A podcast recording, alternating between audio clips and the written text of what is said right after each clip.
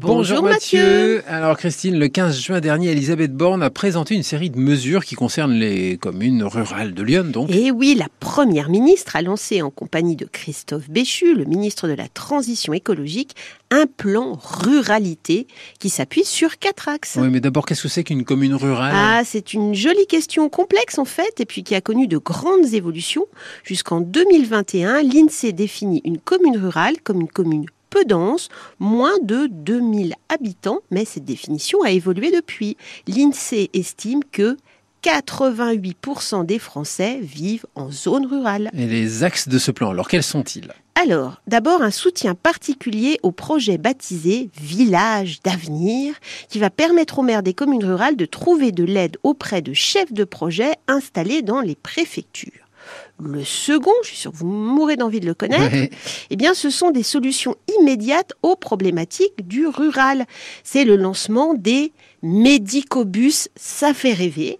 Et euh, troisième axe, le renforcement des zones de revitalisation rurale qui vise à soutenir l'installation des entreprises dont on a déjà parlé. Hum, si le ministre de la Transition écologique était présent, j'imagine que le quatrième axe, euh, bah, c'est l'écologie. Eh oui, vous pensez bien, Eugène, on ne peut rien vous cacher. Effectivement, les espaces ruraux recouvrent 90% des surfaces protégées en France et possèdent donc la majorité des ressources indispensables à la transition écologique.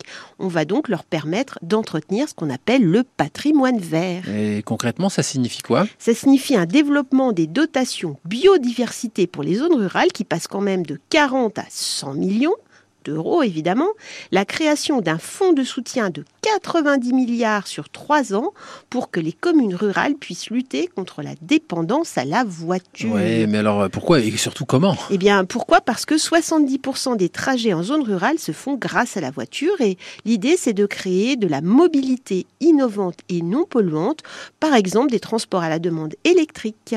Est-ce qu'il existe d'autres services qui pourraient être proposés aux habitants de la campagne niconaise euh, en plus de ces nouveaux transports? Mais oui, un renforcement de la présence des services publics auprès des jeunes iconais, ça va s'appeler le relais info jeunes, le doublement des maisons de santé et des mesures en faveur de la réhabilitation du logement, mais aussi des mesures en faveur de l'emploi.